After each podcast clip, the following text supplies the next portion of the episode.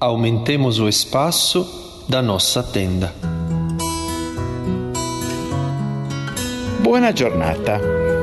Buona giornata. Buona giornata. Buona giornata. Il Signore è sempre intorno a noi.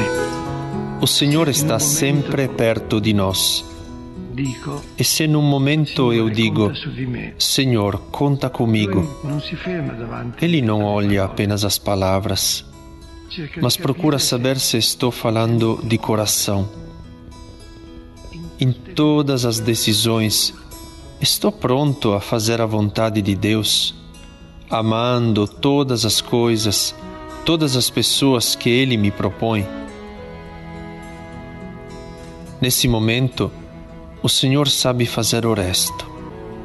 Sabe aquecer o meu coração morno, sabe multiplicar as forças, sabe dar o entusiasmo que me falta, sabe preencher a minha insuficiência. Age dentro de mim, aumenta o espaço da minha tenda. Eu, naquele momento, eu sou o protagonista, mas não posso ficar rígido. Não posso pensar que me escolheu porque sou o melhor dos melhores. Não devo pensar que serei outra coisa além de um simples cristão.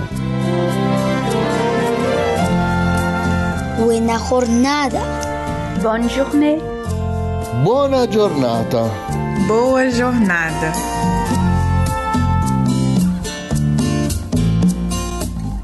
Então, ele aumenta sim o espaço da minha tenda. Me faz encontrar amigos maravilhosos. Me faz encontrar pessoas que podem me educar, reeducar, reconduzir-me sempre à presença de Deus. Então, aquela oração inicial que me fez entrar em relação com Ele será verdadeira. Senhor, conta comigo. Quando estiver triste, conta comigo. Quando precisar de um coração novo, conta comigo. E assim o amor tem um rosto, tem um sentido, tem um caminho. Bom dia, lhes quero bem. Bom dia, lhe quero bem. E o bem, se bem, é para sempre. O meu, o nosso, é para sempre.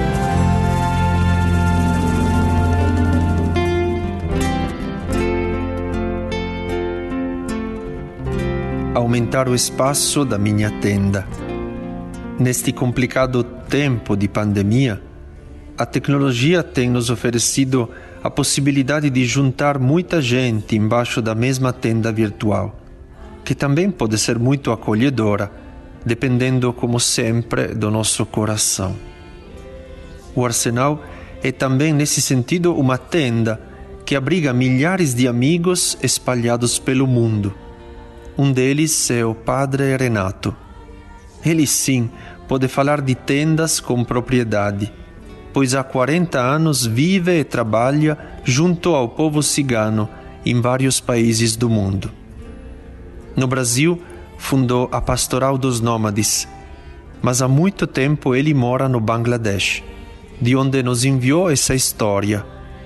Prestem bem atenção em como as nossas tendas podem abraçar realidades e frutos que nunca teriam sido alcançados. Ah, um aviso: não se assustem com o galo do acampamento cantando. Ele também quis nos dar boa jornada.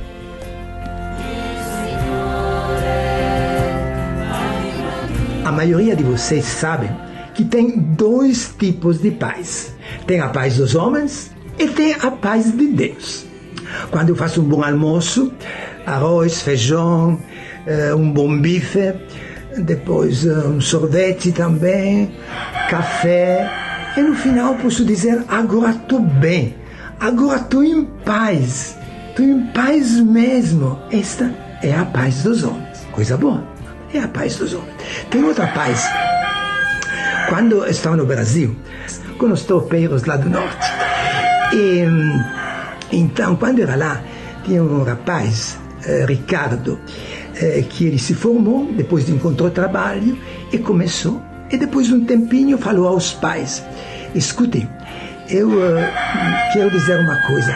Eu gostaria de fazer um trabalho. Eu gostaria, depois do trabalho que eu faço todos os dias, oito horas por dia, eu gostaria de ir lá onde tem as favelas, perto tem um acampamento de ciganos também.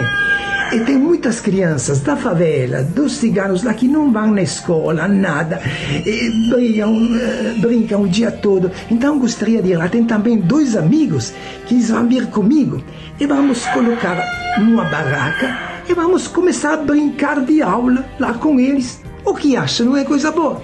Meu filho, por favor, não faça isso. Mas você está louco? Fique aqui conosco em paz, tranquilo, não vai lá de jeito nenhum, não sabe o que vai acontecer. É um lugar perigoso. Favela é sempre lugar perigoso. Tem, tem, também ciganos lá. Imagina, vai poder até te matar, quem sabe. Não, por favor, fique aqui em paz conosco. Escuta, eu devo ir. O Ricardo continuou dizendo: Eu preciso ir. Eu preciso ir, porque se eu não vou, se eu não faço isso, eu não vou ficar em paz com a minha consciência, eu não vou ficar em paz com Deus, não vou ficar feliz. Eu trabalho oito horas, eu tenho mais 16 horas para fazer o quê? Para dormir, almoçar, jantar e depois? E depois vou ficar na frente da televisão a perder o tempo à toa. O tempo é precioso, vocês me ensinaram sempre que este dia é tão precioso, desde toda a eternidade nunca teve e nunca mais vou ter. Então não posso perder as horas deste dia. Por isso que eu vou com este mês dos amigos e nós planejamos isto. Nós queremos ir. Porque, como eu te disse, senão eu não fico em paz. Eu necessito, eu preciso. Está de acordo? a história não acaba aqui. Eles foram. Eles uh, não só colocaram uma barraca, mas depois de um tempo colocaram três barracas. Começaram a dar aula. Começaram a brincar de aula. E aquela criança gostaram tanto, se apaixonaram, que depois, o primeiro ano foi assim o segundo ano os alunos. O terceiro ano, alguém já começou a ir na escola, na escola de estado, escola estadual, normal. Ele tinha, eles entenderam que a escola é uma coisa boa. Vocês podem também não acreditar, mas pelo menos quatro deles já se formaram, quatro daquelas crianças. Já pensou se aquele Ricardo ficava lá, parado em casa, na frente da televisão?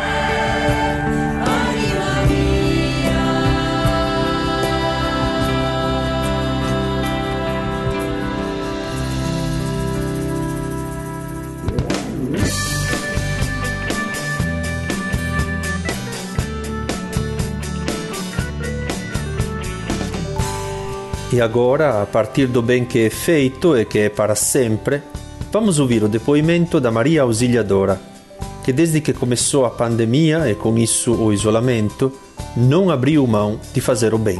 Aliás, motivada pelo Marco, um dos missionários do Arsenal, que agora está na Itália para receber a ordenação diaconal no próximo dia 24, a auxiliadora pensou que poderia usar suas mãos habilidosas para confeccionar máscaras para os acolhidos do Arsenal da Esperança.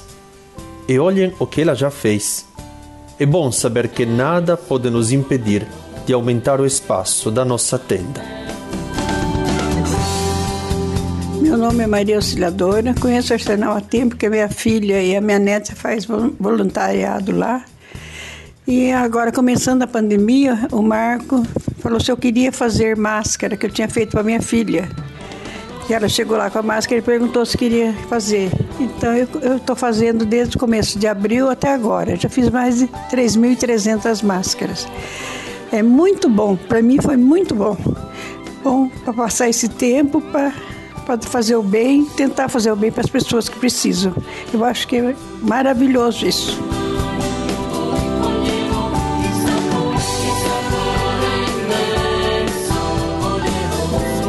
Bona Giornata é uma produção do Arsenal da Esperança. Texto: Ernesto Oliveiro. Apresentação: Padre Simone Bernardi. Música: Mauro Tabasso, do Laboratório del Sono. Edição: Encaixe. Projeto gráfico: Henrique Amarino.